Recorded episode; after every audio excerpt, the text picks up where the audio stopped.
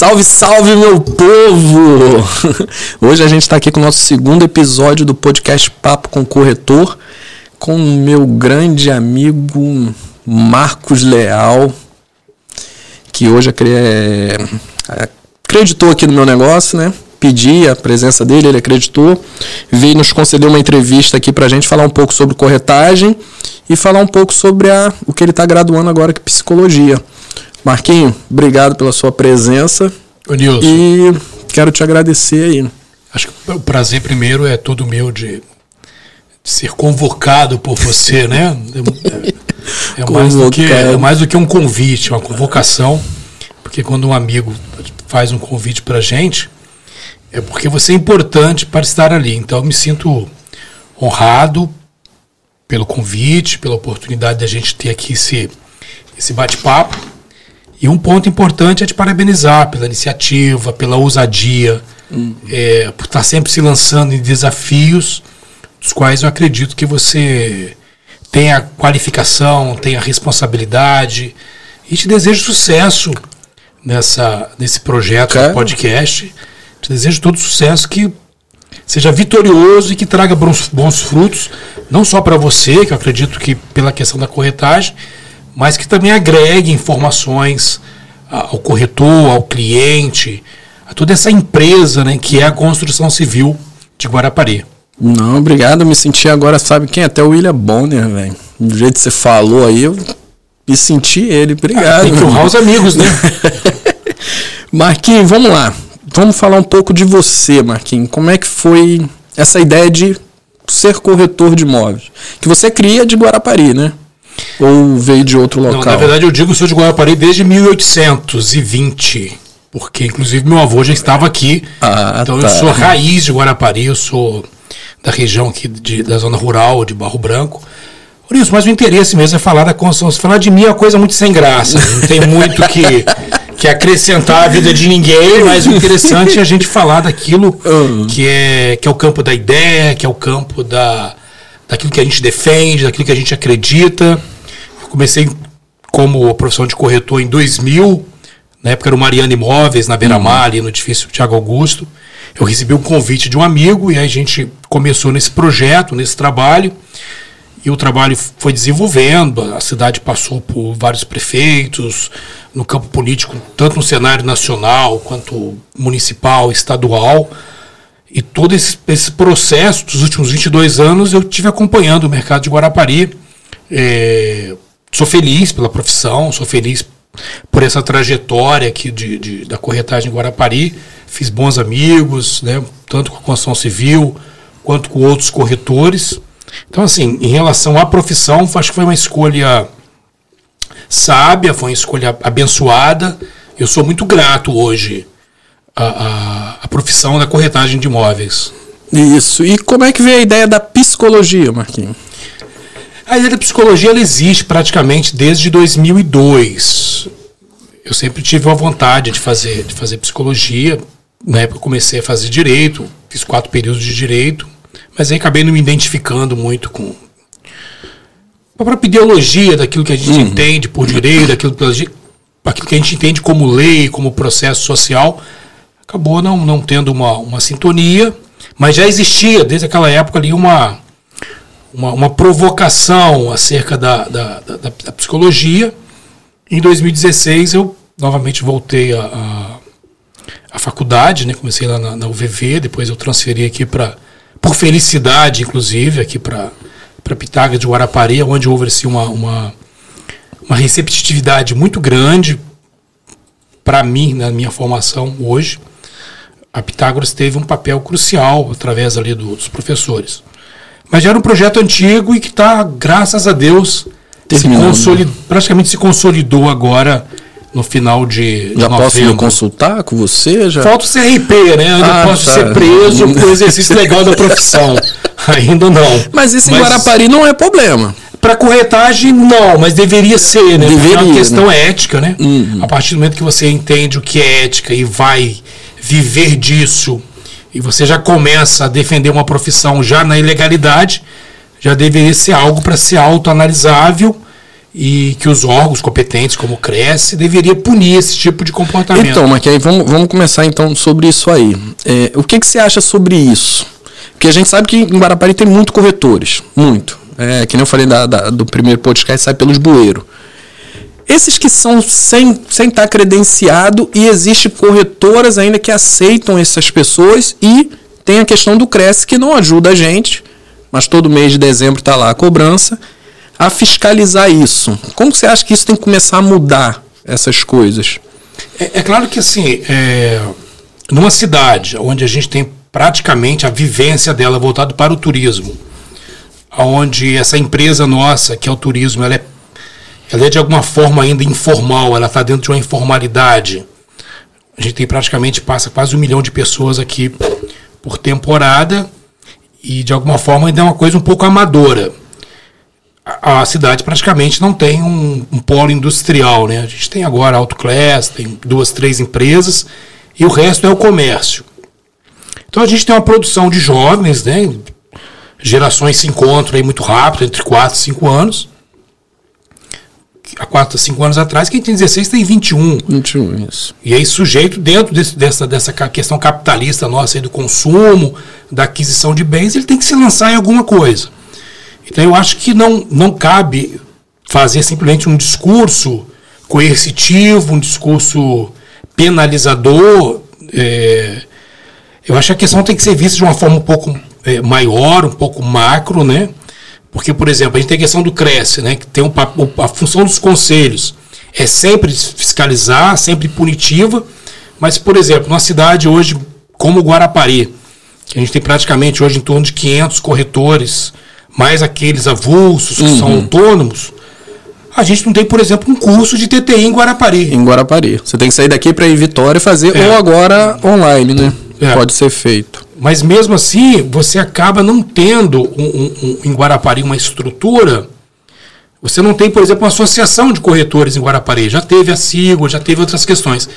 Então, quando o, a, quando o próprio corretor, de alguma forma, quando uma categoria em si, ela, ela, ela praticamente implode, então acaba acontecendo de outras pessoas vão entrando dentro desse nicho. É claro que eu não posso é, botar um critério de quem é mais ético, uhum. no sentido da moral, do, de quem tem cresce ou quem não tem. Mas quem não tem comete um crime, que é o exercício legal da profissão. Então, por exemplo, na questão do psicólogo hoje, se eu desse uma consulta hoje, eu fosse denunciado, haveria um poder coercitivo de polícia imediatamente. É, é, é, o conselho acionaria a polícia, acionaria um processo jurídico contra mim e provavelmente eu não receberia a carteira que eu estou querendo uhum. aí pegar para fevereiro. Então, de alguma forma, assim, que, que profissão é essa que determinadas profissões a ilegalidade é mais apontada? Se a gente passar ali na rua agora, por exemplo, para ter um médico, o exercício legal a gente, como cidadão, praticamente quase que dá voz de prisão para ele, né? Isso, é. E se você tem um corretor que exerce isso, as pessoas negociam com ele, algumas imobiliárias contratam esses profissionais, o que parece, de alguma forma, Nilson, que a própria, a própria profissão em si induz a pessoa a não ter o cresce. Não, não é questão da indução em si. Parece que a própria profissão em si é desacreditada. Uhum. Então, tipo assim, ela é tão desacreditada, às vezes, que qualquer um pode executá-la. Isso não é verdade. É necessário uma formação, é necessário algum conhecimento técnico, é necessário uma, uma, uma questão financeira em relação ao entendimento bancário. Mas, de alguma forma, há uma, há uma certa, um valor pejorativo à corretagem. Então é necessário que a corretagem se volte para si, se reconstrua, para que ela passe a ter um valor. Os profissionais com cresce, tendo esse valor, que muitos em Guarapari têm, por sinal, uhum. Aí sim, talvez esse sujeito, ao encontrar um que não seja credenciado, a diferença entre eles seja gritante.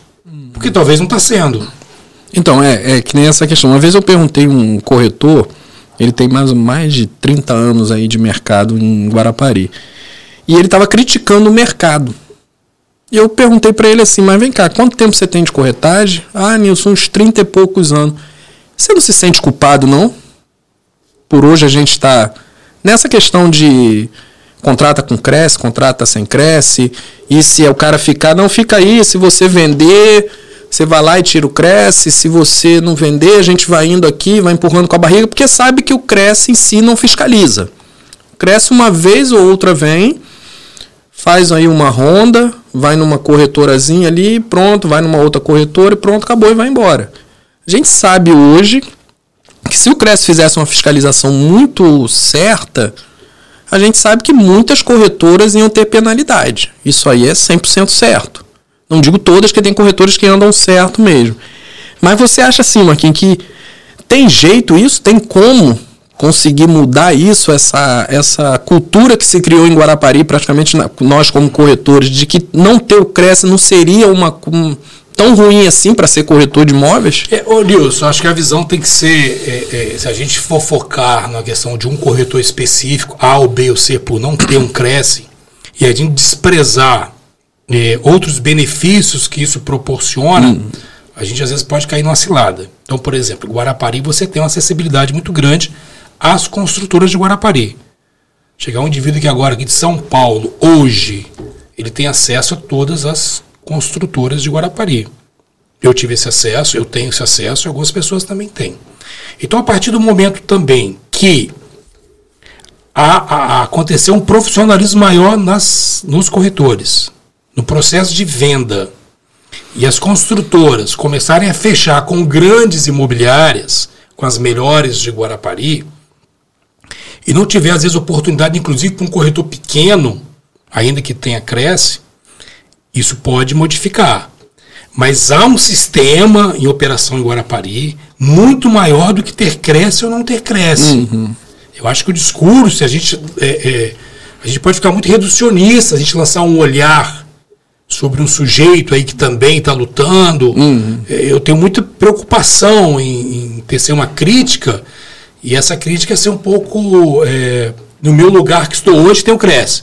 Meu Cresce 4900 é, confesso, inclusive, que comecei a trabalhar sem cresce. Não, eu também. Então, assim, eu também. tenho preocupação hoje Isso. e não me colocar num lugar do qual eu possa lançar uma pedra. Então, mas aí o que acontece, Marquinhos? O problema não é começar sem o cresce. Que às vezes o cara não tem o dinheiro para começar. Não, não, não deveria. Não deveria. A lei como a lei. Isso, se for ética como ética, nem deveria. Se for para colocar a lei, ele não deveria nem não começar. Deveria ele, começar. Ele deveria, no mínimo, fazer o TTI. Está começando o TTI, estágio, que aí no TTI estágio. ele poderia começar Sim. quando estágio.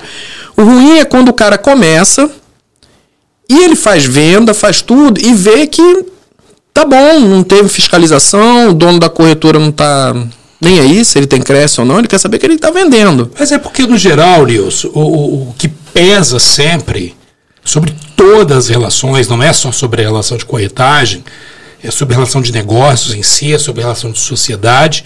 O que pesa sempre é a questão do lucro. Hum. Então, se alguma coisa dá lucro e ainda que ela esteja na clandestinidade, tá ainda que lucro. ela implique a lei, ela está dando lucro. Tá dando lucro. Então, é. assim, a, a, o que a gente não pode é lançar um olhar sobre uma, uma determinada classe como se ela fosse a, a classe ímpia, né? Uhum.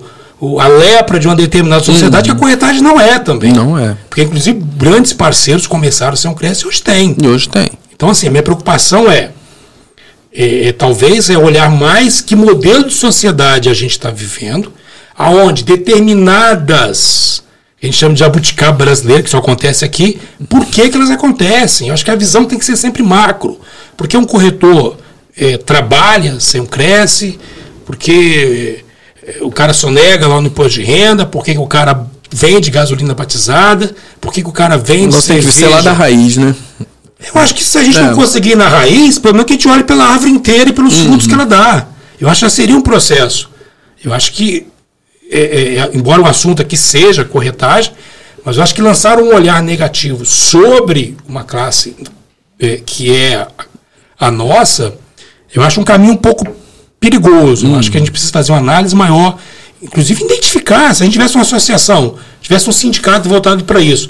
Não, quem não tem crédito sabe. A gente sabe. Se for falar o nome aqui, a gente falaria 10, 15. Uhum. Tá. Se existe um sindicato, se existe uma classe unida, ué, nós poderíamos inclusive chamar esse cara. Pessoal, você não tem crédito por quê? Ah, porque eu não tenho dinheiro. Não, mas é parcelado. Quais são os mecanismos que a gente poderia oferecer? O que às vezes preocupa é o seguinte: é se a minha crítica não é pelo inchamento da profissão. Uhum. Esse é o discernimento. O que, que eu quero criticar de fato? Eu quero criticar uma classe que está na ilegalidade ou eu estou preocupado com o inchaço? Com a quantidade com a de corretores quantidade. que estão entrando no mercado. Então, ser verdadeiro uhum. nesse ponto e apontar para algo de forma real e falar assim: não, a gente quer criticar de fato o crescimento, o inchaço Isso. da classe. Ou de repente a gente quer criticar porque a gente quer melhorar a nossa classe. Então a gente tem que discernir, a gente tem que escolher um caminho. É. A gente quer criticar por quê? Porque a gente quer melhorar a classe ou porque a gente quer evitar que novos Os corretores profissionais entrem no mercado. Entrem no mercado. Uhum. Acho que isso é um ponto importante. A gente, o dia que a gente tivesse discernimento, falar assim, não, e traçar o objetivo, traçar a meta e apontar para ela e falar assim, não, o nosso alvo é evitar que pessoas entrem no mercado. Ah, Porque a gente não pode ter discurso disfarçado. Isso, aí você já né, levando para esse lado aí, se, ah, eu não quero que o pessoal entre no mercado, aí já é um pensamento diferente. Mas às vezes ah, eu quero que a pessoa disfarçados Isso. demais, né? Então, às vezes, ah, eu quero que a pessoa entre, porém a pessoa tem que entrar certa. Aí é uma questão de melhorar a nossa classe. É outro Entendeu? discurso. Já é um é, são, é isso aí mesmo, são dois discursos totalmente diferentes. Um é, não quero não que entre mais. totalmente diferentes. Eles são, inclusive, caminho paralelo Isso, mas eu digo assim. Tem uma linha tênue pra gente poder. Mas se você for pegar, ah, eu não quero porque vai encher um monte de corretor, você tá pensando em você. Mas, mas essa Você está entendendo? Mas geralmente. Agora, você pode entrar, mas eu, pô, você tem que ter o CRES, tem que ter o TTI, tem que ter o CRES, fazer o estágio antes, de repente, depois do.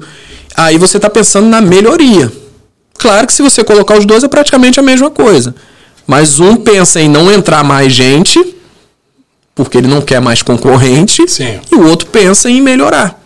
Para o cara entrar para sair da ilegalidade. Pô. Entendeu? Mas de alguma forma, se você tem um conselho, que a gente paga agora, chegou a anuidade, 700 reais. Isso. Eu nem vi, você que me informou hoje, já notícia ruim na véspera de, de feriado. Se há um conselho do qual você tem praticamente hoje quase acho que 12 mil associados no estado. Se você faz uma conta em hum. básica, você encontra um valor substancial. Então será que em vez de ficar às vezes procurando aí em Guarapari o clandestino, o irregular, a gente tem uma comissão formada que possa hoje representar Guarapari junto ao Cresce? Até onde eu sei, não, não tem. Então, mas já existiu possibilidade disso. Até o nosso abençoado lá, nosso amigo Aguinaldo. Aguinaldo tentou várias vezes isso. Mas o Cresce nunca deixa ninguém entrar. É só eles, eles e eles. Ah, não. Isso são estruturas montadas, que já está nesse discurso do das relações de poder. É. E a gente vai arrumar até um, mas aí, um processo até o final desse, desse, desse debate. Mas, Mike, mas é isso aí mesmo que você falou. A gente tem que ter uma classe aqui que se una para brigar no CRES para dar para ter representatividade para representatividade para os nossos direitos aqui. A gente não quer, o nosso grupo não precisa querer disputar a eleição. Isso. É, ser presidente do CRES, mas que deveria ter hoje, tipo, o Agnaldo. Hum, que é um cara Ge que tem uma voz. O Gerson Saraiva. O Gerson Saraiva também. Você tem lá o Paulo Gomes, né? Que são Bom corretores também. antigos de Guarapari. Você pega o Magalhães. O Magalhães. Magalhães então, você também. tem uma turma. Por que, que essa turma. Que essa turma poderia se unir para. Essa turma poderia é, é, ser chancelada por nós. Hum. Né? Nós é, poderíamos, poderíamos nos reunir e falar assim: não, a gente. Mas o problema é ter, ter essa humildade, né? De falar assim, eu me permito ser representado pelo Magalhães, pelo Paulo, pelo Saraiva. É porque a gente já teve em Guarapari associações, né?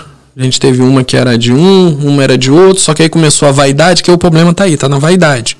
Se você vai ter aquela condição de falar, não, eu aceito ser representado eu pelo aceito. Magalhães. Eu, para mim, Pra mim, se Magalhães for lá, pra Magalhães mim tá uma maravilha. Vai brigar lá, é claro que é capaz. Ainda de... paga gasolina, ainda paga ir lá brigar pela gente, não tem problema. Aguinaldo não tem problema também. Excelente nome. Pra mim, Paulo Gomes também pode ir. Pra mim não teria problema nenhum. Desde o momento que melhorasse pra gente, não teria problema nenhum. Sim. Entendeu?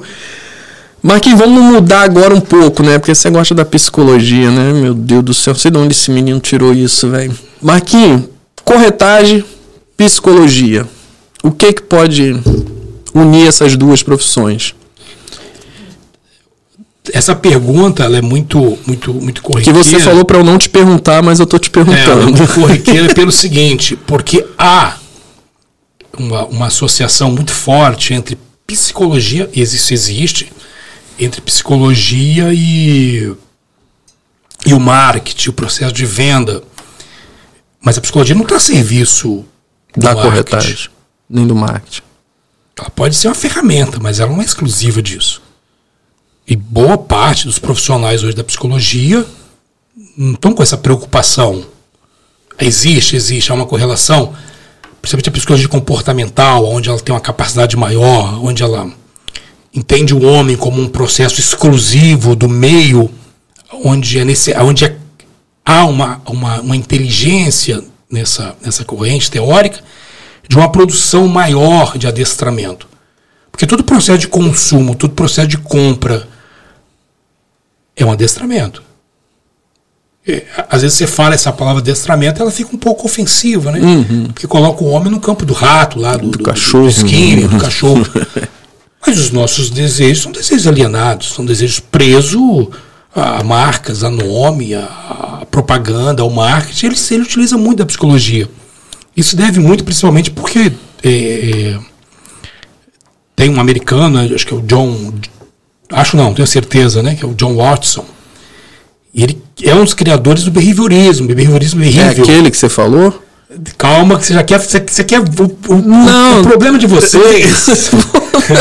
não, mas é aquele que você falou. É que a gente do... quer trazer informação séria e vocês querem fofoca. Não, não, mas é aquele que você é falou aqui, primeiro. É mas por, aí você falou disso aí, você me falou sobre isso. E que ele teve vários problemas. Qual foi esses problemas? Foi. Você falou que não queria falar porque não queria fofocar, mas qual foi?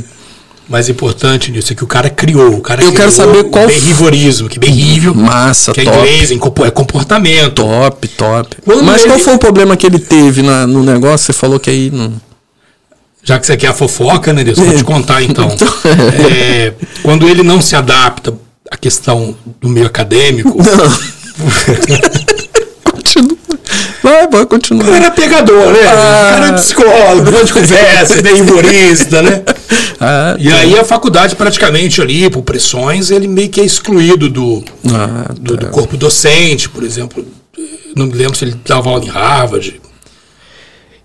E aí ele pega todo esse conhecimento que ele tem dessa questão da, da, da dos processos de modelagem e ele traz isso para a publicidade. Então isso tem um impacto muito grande, por exemplo, nos Estados Unidos onde esse modelo de psicologia foi extremamente é, importante naquela, naquela questão do consumo, naquela questão da propaganda, daquele modelo de ser americano. O Watts tem uma influência grandiosa nesse processo. Isso vem para o Brasil, né? O, a própria palavra marketing é uma palavra inglesa. Hum. Então isso vem para o Brasil de alguma forma. Então a psicologia meio que parece estar atrelada a um processo de consumo. E não está. Então, quando a pessoa pergunta assim para mim, ah, é, você está se formando em psicologia, o, vai te ajudar a vender mais? Eu digo não.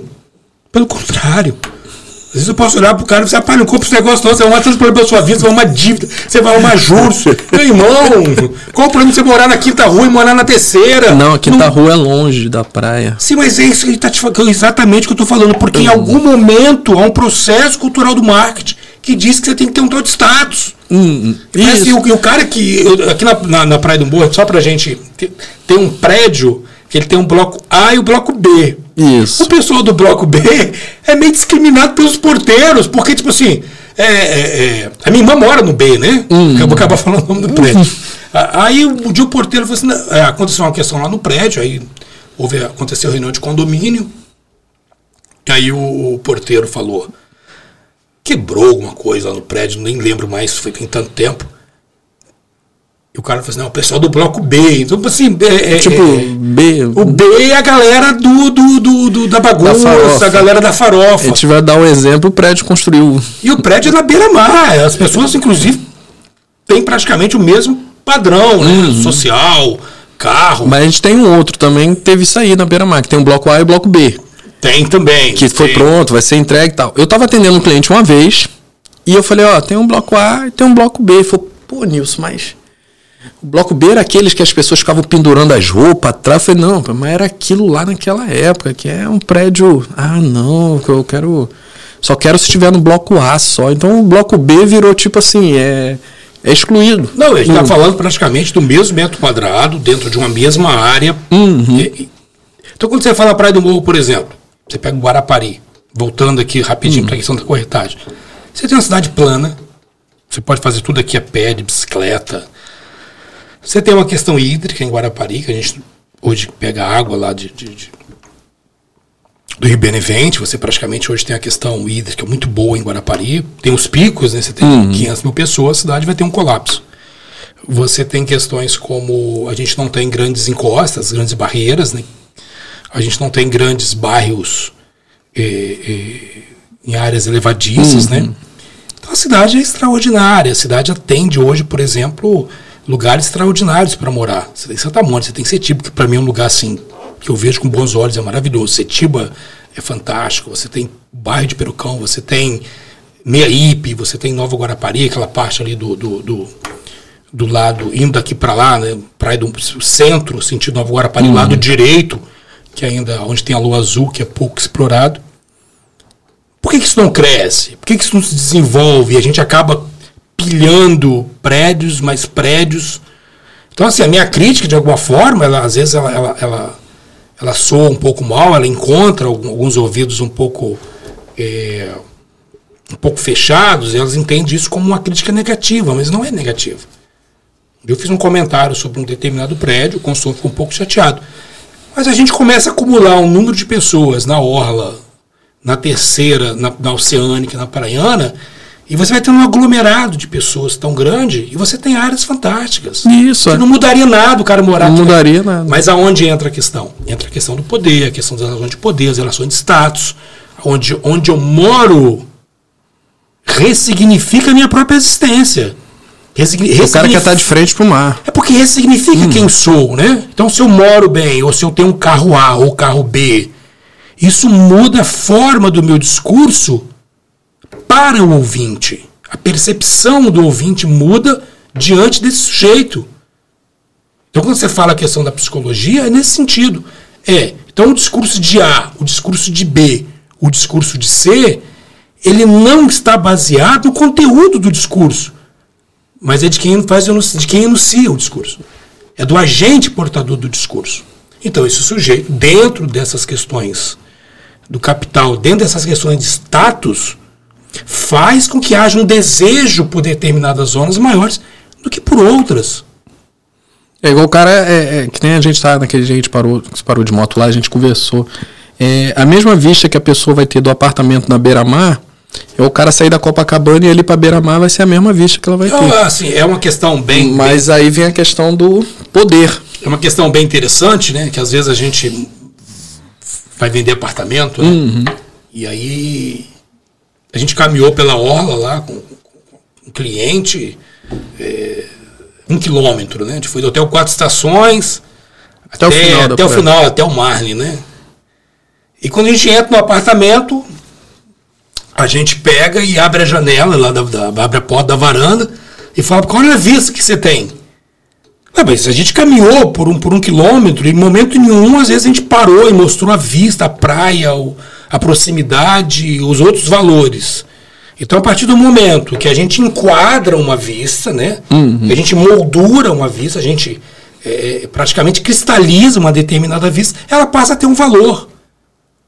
Porque, a, a, inclusive, às vezes, se você sentar na praia lá, pode ser que essa vista, inclusive, seja muito melhor do que, do qualquer que apartamento, do cara que tá lá do apartamento. Mas a partir do momento que ela é engessada, que ela é emoldurada, ela passa a ter um valor. Mas que valor é esse? É o valor do status.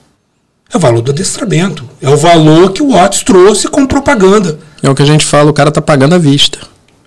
Na verdade, o cara que compra um imóvel hoje de frente para o mar, ele tá pagando uma vista, inclusive, que é de graça. Isso aí, que é de graça. Tá se ele vem da quarta rua para lá, ele vai ter a mesma vista. E às vezes até melhor, mas e ele tá melhor. pagando agora. Se ele quer pagar por isso também, não sou eu igual que sou anticapital. Que vou chegar para ele e vou falar que não. não. Quer comprar, compra. compra. Agora, quando você traz a questão da psicologia, e que eu te mandei meu TCC que você não leu. Não, não tinha como, Marquinhos. Deixa você eu explicar. não deu por preguiça. Não, não foi preguiça, não. Deixa eu te explicar. Eu pedi para você me mandar, mas você me mandou, acho que o TCC dos seus 4 ou 5 anos que você tem de psicologia.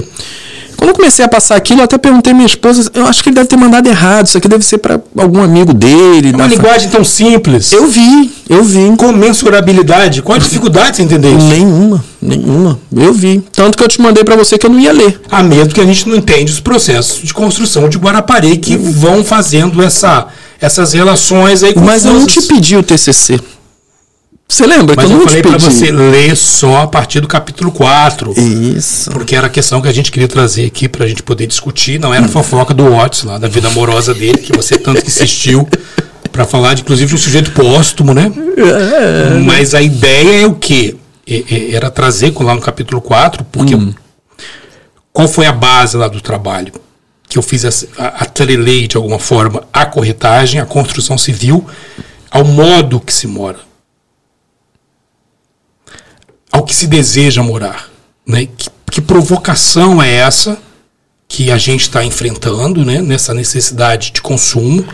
Hum, Vem da questão da pandemia também, né? Ah, Mudou ah, muita ah, ah, coisa, Marquinhos. Não, a questão da pandemia é, é interessante pelo seguinte, porque se a gente tem de alguma forma, falando, eu já vou chegar aí já, se a gente tem uma questão lá da, da moradia, como status, como poder, onde o meu discurso, pelo, pelo aquele que recebe, pelo ouvinte, passa a ter um valor melhor de onde eu moro, em qual prédio que eu moro, se é no A ou no B.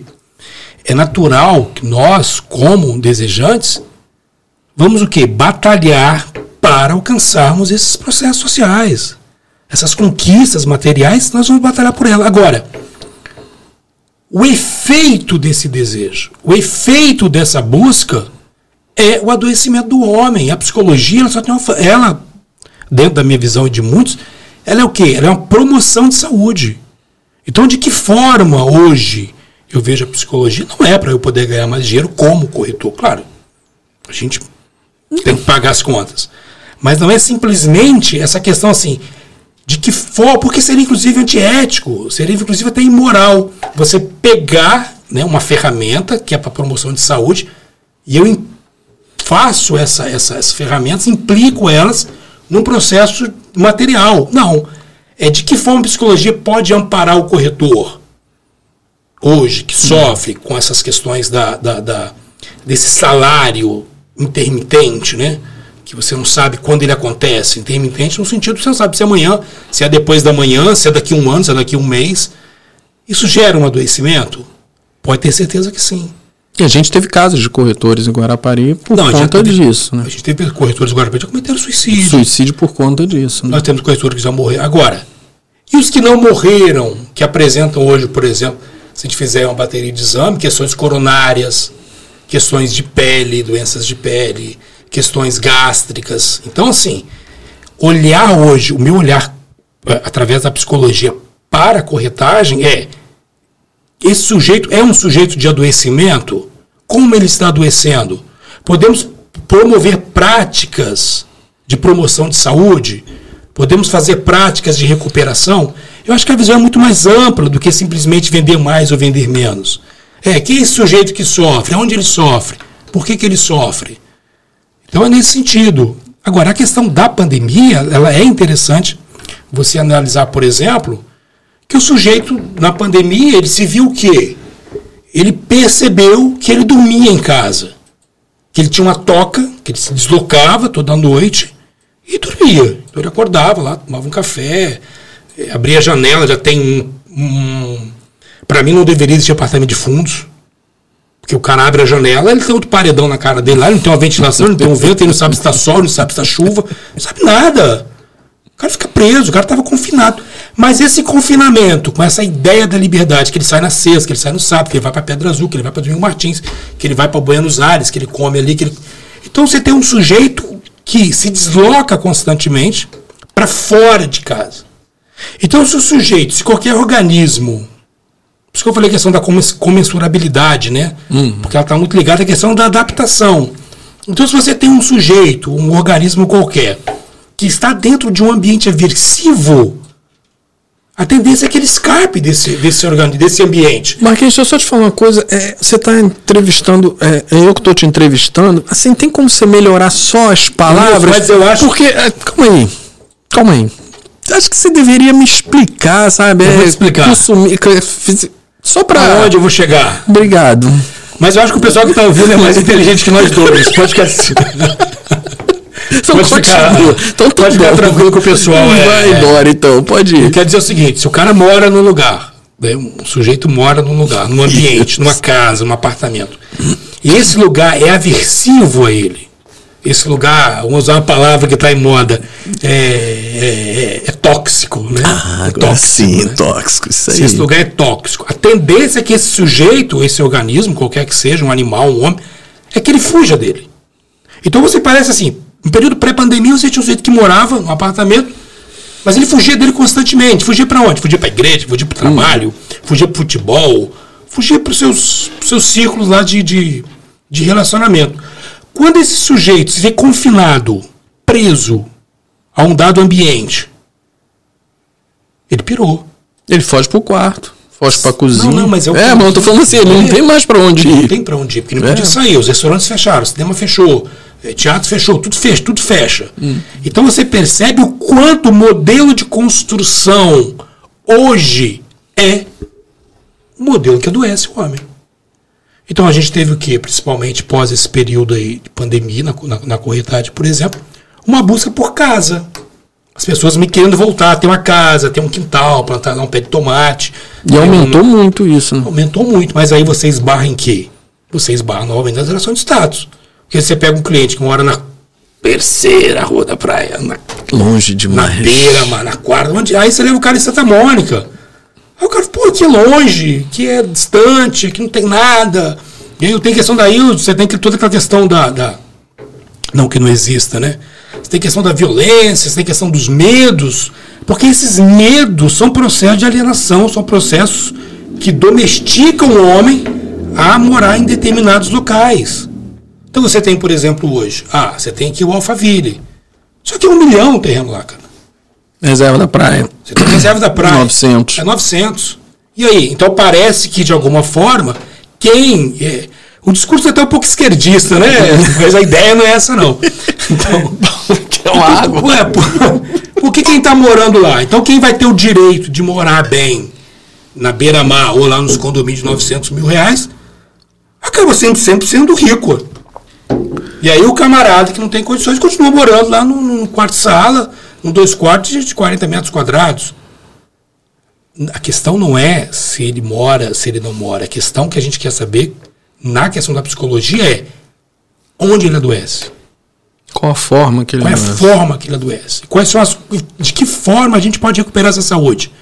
Então, isso é um discurso amplo, né? Acho que não é um discurso é, é, simples, não é um discurso fácil, mas é um, mas é um discurso necessário entender aonde o homem está morando, aonde ele está dormindo, em que, local, em que local ele passa essa parte do tempo dele.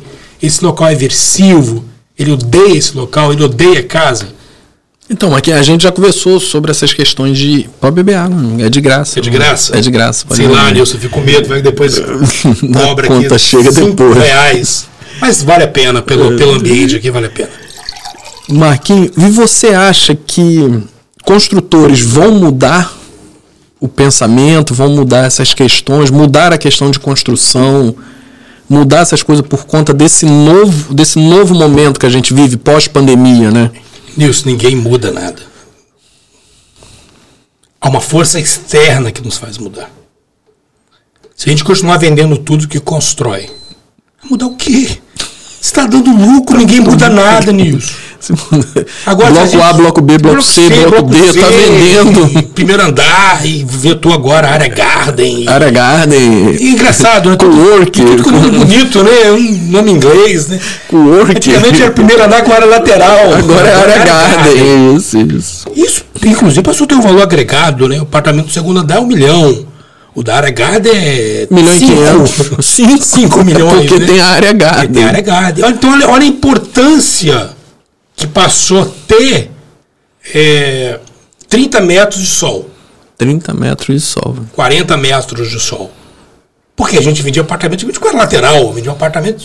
Tinha uma tripa, o cara tinha um telhado lá em cima. Fechou, uma arezinha ali, fazia um Fechava. churrasqueiro. Então agora você tem o quê? O que muda é exatamente isso. Você tem uma pandemia, você tem uma convocação por casa, o terreno é caro. O que, que a gente faz? A gente vende uma área garden. Então o sujeito vai pagar 500 mil reais a mais para ter o conforto dele. Para ele ter uma sensação de conforto. De que ele mora em algum lugar que tem 30 metros a mais, que ele pode, em determinado momento do dia tomar meia hora de sol. É, porque é pra Tomar a área lateral ela serve pra isso, né? É, botar um menino lá pra tomar um sol lá, é, vitamina D. Não serve pra outra coisa a não ser pra isso, né? Agrega, né? Pelo menos a pessoa tem a sensação de uma liberdade. Aí tá, se você tem lá um prédio de 20 andares, se o sujeito do primeiro andar, da área H, está fazendo uma reflexão, ele tem essa sensação de liberdade, os outros 20 andares sofrem de quê? Não dá para fazer uma área para todo mundo. Não dá, é. Mas, assim, se o mercado, eu, eu acredito que algumas coisas assim, tá lento, mas há transformações acontecendo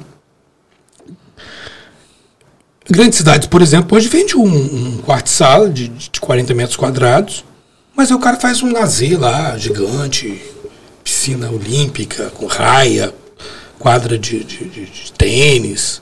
Então, de alguma forma, esses espaços estão diminuindo, mas oferecendo alguma coisa em troca para o sujeito ali. Mas, assim, no geral, o modelo de construção é, o que vai mudar para mim, Nilson, o que eu vejo como mudança é só questão tecnológica. Vai ter uma portaria de, com leitor óptico, vai ter lá entrar. digital. É igual tá tendo agora é, carro, elétrico, carro elétrico, esse negócio essas coisas, assim, em termos de, de acessórios. De Porque o que eu vejo, assim, se eu olhar para a construção civil há 30 anos e olhar hoje, o que mudou muito, o que facilitou muito, ao meu ver, foi a vida do operário. Porque os caras batiam a laje na, na, na lata. Hum.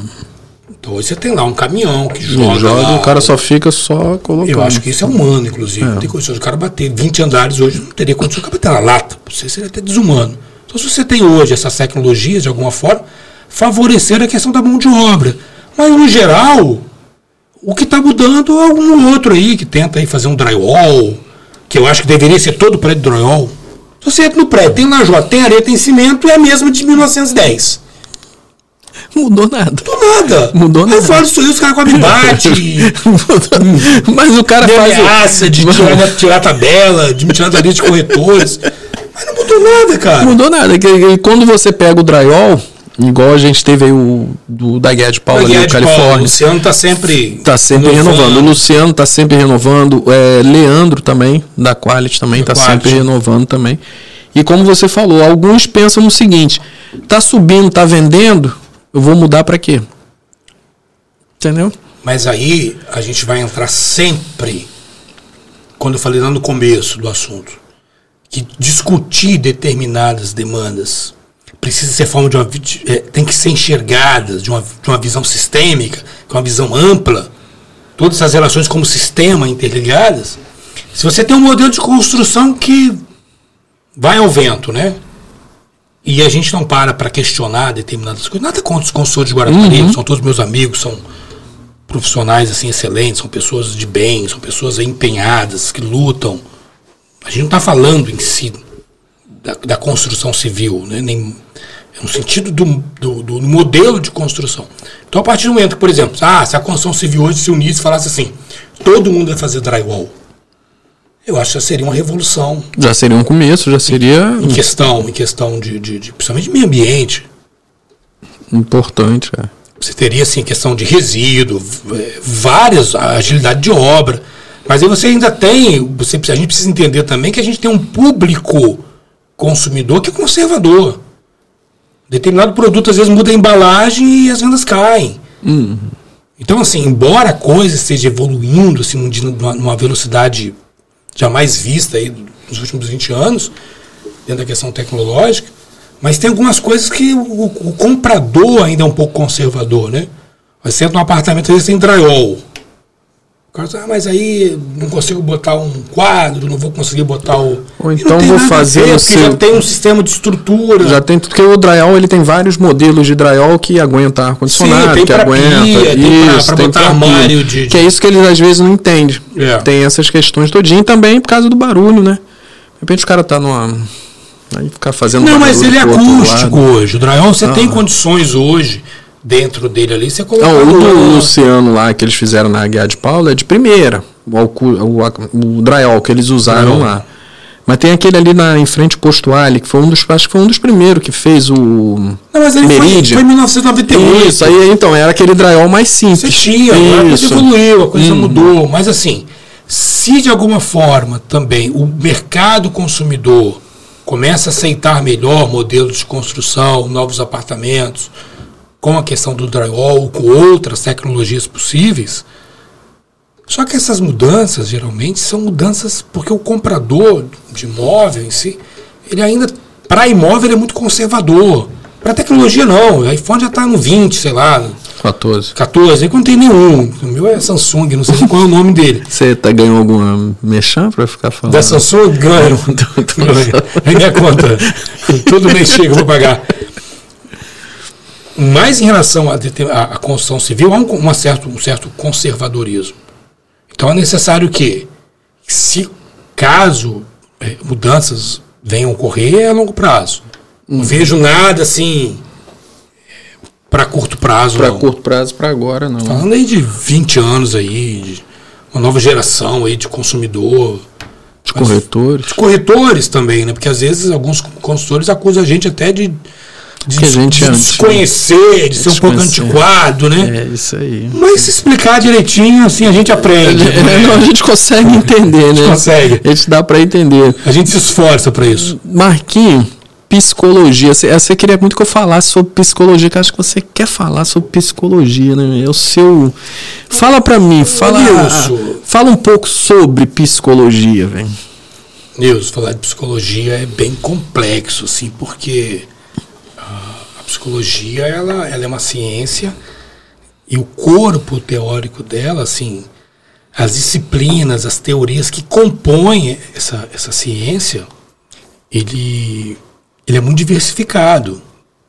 Então tem, por exemplo, determinadas é, teorias, determinados corpos teóricos dentro da psicologia que inclusive é, se odeiam, né? Não, não, não, não, tem nenhum diálogo entre eles. Né? Você pega a psicanálise, por exemplo, né, e você pega o berrivorismo, os dois são inimigos mortais. É a psicologia comportamental. Eu vou, eu vou fazer o que meu amigo Alexandre Araújo pediu.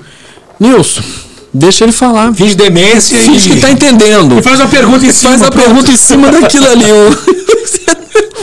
então, por exemplo, você pega a psicologia comportamental. Hum. Você pega a psicanálise. São teorias que não se complementam e nem tem diálogo entre elas. Mas por quê? Ó, oh, fiz uma pergunta. Porque, mas é interessante, porque a base teórica. É, o que, a psicologia é em si? Diante de nós é o objeto. Que objeto é esse? É o homem, é a subjetividade, é o eu. É isso que a gente tem de eu, é isso que a gente tem de psique, isso que a gente entende por alma, né? Então, o nosso objeto de pesquisa é esse. Então, cada disciplina, cada corrente teórica vai olhar para esse fenômeno, para esse objeto, de uma forma diferente. Então vai entender, por exemplo, que o homem é comportamento. Que comportamento é esse? Que o mundo influi sobre ele e praticamente o adestra, o modela. Que a gente concorda, a gente vê certas coisas dentro da sociedade. Você fala, pai, se o sujeito, desse sujeito não for um animal, não sei o que, que ele é, cara. Porque ele, ele, ele é totalmente fechadinho, cara. Ele, é é igual. Ele age, ele é igual, o cabelo dele é igual, a roupa que a gente usa. Toda coisa pra gente é igual. Ele fala que japonês é igual. Coloca um monte de gente dentro da piscina e olha, esse é igualzinho, corte cabelo. Tudo idêntico, idêntico. Tudo não correr, não. É idêntico os processos. Uhum. Então tem hora que você fala assim, pô, os caras estão certos do, do, do, da psicologia comportamental ao, de alguma forma, enxergar o homem como alguma coisa adestrável, alguma coisa. Você olha para psicanálise, você percebe que, que é uma, uma, uma, disciplina que eu trabalho, inclusive gosto muito. Gente olha para o homem e fala: sim, há um processo social. Esse homem está sendo provocado por um meio. Esse homem está sendo provocado pelo externo, por uma cultura de consumo, por uma cultura social, né, por valores religiosos, valores morais. Sim, há um processo tanto é que a gente nasceu no Brasil e fala português, não falo árabe, pô. Sinal que, de alguma forma, é um processo hum. primário de adestramento. Mas eu posso aprender inglês. Mas Sei eu posso aprender a falar, falar, falar, francês. Eu falo italiano, por exemplo. Fala não, mas. Falo, eu falo, eu falo italiano. Fala não, pra bobeira. Então, por exemplo, é, é, é A gente olha para esse homem, né? Mas ele As tem. pessoas vão ouvir isso aí que você mas, falou. ele, mas eu falo mesmo. Não, tu- Mas o homem tem alguma coisa a mais. né? E esse a mais, isso que é, que é alguma coisa autêntica, original dele, algumas correntes teóricas da psicologia vão achar que não existe isso, que isso é uma bobagem, que inventaram isso. Mas para muitos vão falar assim, não. O Nilson, por mais comum e generalizado que ele seja, né, os sonhos dele, inclusive, são muito parecidos com os meus, e parecido praticamente com 90% dos corretores, que a gente compra uma BMW, pô. Isso Da Mercedes. Mercedes, É, é, meu mas já é é- diferente. É, mas é BMW É, Mercedes. Mercedes né? tá tudo, tudo junto. É nossos sonhos adoecedores É. que vão tocando a gente aí Isso, nessas, nessas. É o que vai fazendo a gente viver na nossa profissão. Ou adoecer na nossa Ou profissão, adoecer né? na nossa profissão. Tá falando de adoecimento. É. Ou Que eu tive, né? Que eu, que eu tomo hoje uma tarjinha preta, né? Por conta disso, crise de ansiedade, essas coisas todinha. Que eu tenho certeza foi por conta da profissão. Benilson, a gente pode tratar isso aqui agora. Se Não, mas não pode. aí Porque você ainda não tem a sua carteirinha, Vai ser um entendeu? diálogo, né? Não. Você já não quer me pagar 200 reais, você fala. cara. Quem já não pode, entendeu? Que aí é contraventor, aí você. já tô falando, inclusive, o preço que vai ser cobrado. Entendeu? Já me assustou já. aqui Em fevereiro, 200 reais a hora, né? Que isso? Inclusive barato, porque ontem eu fiquei assim, desculpa a gente falar um, assunto que tem nada a ver. O, uma amiga me ligou, né? E ela, falando de outros assuntos, ela me disse, né, que tem uma tem um podcast aqui em Guarapari, acho que é o Pocá. Pô, cara, é o podcast. E aí o. Deixa eu ficar o- quieto, Não, não, mas aí a questão é a seguinte. Parece que entrevistaram lá uma menina, né? Que ela, que ela, que ela é acompanhante de luxo, né? É, é Eu fiquei sabendo que é mil reais a hora. Isso. Eu me senti extremamente desqualificado e desprestigiado. Eu estudei seis anos e meio, Nilson, intensamente. Marquinhos, mas eu fico assim me perguntando, eu vou chegar aí nisso aí que você falou. É tipo assim, você, você entrevistar uma acompanhante, beleza, massa. Acompanhante, trabalho dela, profissão, cada um tem. Mas assim, tipo assim, agregou alguma coisa na sua Agregou, vida? O que, agregou. por exemplo? Agregou, você vai começar a cobrar agregou. o preço? Não, agregou a minha ignorância de eu, eu me chegar e falar assim, eu sou um bobo. Isso aí. Porque olha só, eu tô falando, estudei seis anos e meio, né? Isso aí. Li dezenas de livros. Vou te contar essa questão do livro que é engraçado. Li dezenas de livros. E eu estava pensando que eu cobrava 100 reais a hora, né? Por uma questão de saúde. Isso. A minha acompanhante, por que ela tem de tão interessante que ela cobra. Não vou nem falar, né? Mas ela cobra mil. Mil, é. Então, de alguma forma. Na verdade, fez a gente achar que a gente é bobo, né? Não, achar não, Nilson. Ter certeza Ter que você é bobo. certeza, então. né? Você acha que você é bobo? Não. Então, depois é, realmente. Às vezes tem um- uns podcasts que a gente tem certeza, O- então, né? o- tem um pensador que eu gosto muito, que é o Nietzsche. E ele fala o seguinte: é, ele disse, eu sou uma dinamite, né? No sentido de que ele tentava desconstruir aquilo que a gente entende por valor, né? Aquilo que a gente entende por certeza, aquilo que a gente entende por verdade. Funcionou de alguma forma, né? Mas é sempre uma. uma... Então, quando eu chamo você, chamo você de bobo, Nilson, nesse sentido, é uma desconstrução, né? E o que a gente quer trazer aqui de alguma forma, eu te falei antes, eu te avisei, inclusive, você chama o que você quis. Eu falei que, que o caminho seria mais ou menos esse. Então, no geral, o que a gente quer, Nilson, é ser uma dinamite dentro de todos os processos de compra, de venda, das relações de certo, de relações de ética, relações de quem tem crédito, de quem não tem, relações do construtor, que constrói de uma forma A ou B. Então, quando a gente brinca assim com a a questão da, da menina lá, nada contra. Não, né? não, não tem é- nada contra o ideia podcast não do é- menino, não. não é essa. É só uma Mas brincadeira, é- uma opinião é- nossa. Mas é no sentido, assim, de promover desconstruções. Uhum. A ideia sempre é essa, né? A gente eh, trazer nossas verdades aqui para um debate que a gente está tendo, eh, da questão da psicologia em si, que o mais interessante é que a psicologia ela é, ela é autocrítica, né? Ela, ela olha para ela mesma e ela se critica. Eu acho que isso é interessante. Eu acho que olhar para a construção civil hoje, olhar para o mercado imobiliário de Guarapari, olhar para aqueles que estão ilegais de alguma forma e fazer uma autocrítica desse processo, eu acho que é um caminho produtivo. Vamos, deixa eu te perguntar a última pra finalizar, Marquinhos. Já, Nilson? Já, já não tô aguentando mais ficar você com esses negócios, bobeiras de construção, de desconstrução, esses negócios não. Você me chamou, você sabia que ia ser Não, assim. não, é Alexandre me alertou. Ele, alertaram, ele né? me alertou, ele me alertou. Vamos, deixa eu só te perguntar sobre o. Que Carlinho hoje é presidente do Sindicig, né? De Guarapari. sim. Você acha que ele pode ajudar em alguma coisa a questão que você falou de curso de TTI, a gente ter aqui, a gente não precisar ir para outro local. Ajudar o corretor em alguma coisa, na questão que você falou de, de, de ter um grupo, de, de da gente ter uma, uma voz lá no, no, no Cresce. O que, que você acha que pode agregar nisso aí? O SINDSIC em relação em ajudar a gente. Você pensou nisso agora ou você já tinha essa Pensei pergunta agora, pronta? agora. Então você não tem nem resposta pelo não, que eu vi. Tenho, tô, assim, de alguma forma. Não pensei agora. É quando a gente falava lá no, nos bastidores, eu te falei assim, a pergunta que surgir uhum. naquele momento que a gente fala que é a pergunta inconsciente, né? Uhum. Não, essa Você está até agora. surpreso, né? Pô, que pergunta. que pergunta. Cara, a pergunta sua é totalmente pertinente, a pergunta é fantástica, porque o Carlinhos é um cara excepcional. Um cara acessível é. praticamente a todo mundo em Guarapari. Uhum. É, um cara enganjado, é um cara que busca sempre assim, tá sempre participando de feira, tá sempre buscando informação. É um cara fantástico, assim, um ser humano brilhante. E Calma aí, Marquinhos, ele não vai te pagar mais comissão, não há mais, não. não, é o teto. Não, o teto é. Dependente, então o cara tem um não, mas valor dele, é, né? Tá doido. Mas assim, se você pegar isso como proposta, escrever isso aí, junto com esses nomes que a gente citou anteriormente, e apresentar para o Carlinhos, você pode ter certeza. É muito difícil vocês vão ter uma resposta dele. É, em relação a isso. Não ter um empenho para que ele, de alguma forma, possa fazer uma intermediação, uma ponte entre o Conselho, entre o Cresce aqui do Espírito hum. Santo e, o, e a classe de Guarapari. Eu acredito que é uma ideia muito boa, Nilson. Eu acho que deveria é, procurá-lo, conversar com ele, é, para poder vou, fazer. Eu vou fazer um, eu vou convidar ele para vir aqui também, para para fazer uma entrevista com ele. Vai ser e... muito mais interessante que a minha, inclusive, né? Na verdade, é, Marquinhos, é mesmo. Eu não queria te falar não, mas tá vai. Bom, entendeu? Obrigado só, pela, só pelas verdades. Entendeu? Mas traz o Carlinho, conversa não, com ele. Não, vou, vou fazer o convite para ele, com eu certeza. Acho que seria uma, uma, uma, agregaria muito valor à, à corretagem. Marquinhos, onde você fica? Onde você trabalha? Qual o seu local? Seu número? Vende seu imóvel também, pô. Tá doido. Ah, obrigado, Nilson. Nilson, sou corretor há 22 anos em Guarapari. E o escritório hoje aqui na Avenida Moreira Bode, número 118, em frente da Famado Egídio, Fama Santo Antônio, próximo ali do, do Canecão, onde era o antigo pilão.